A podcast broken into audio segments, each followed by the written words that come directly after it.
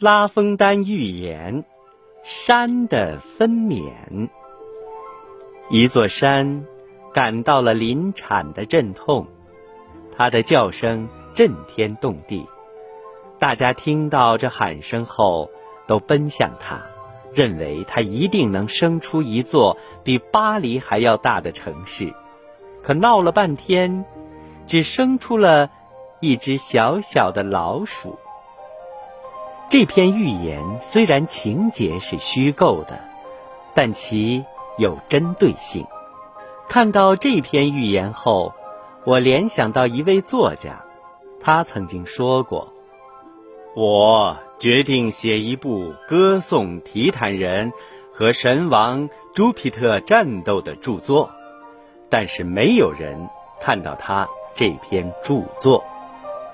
人们许下了诸多承诺，结果总是烟消云散。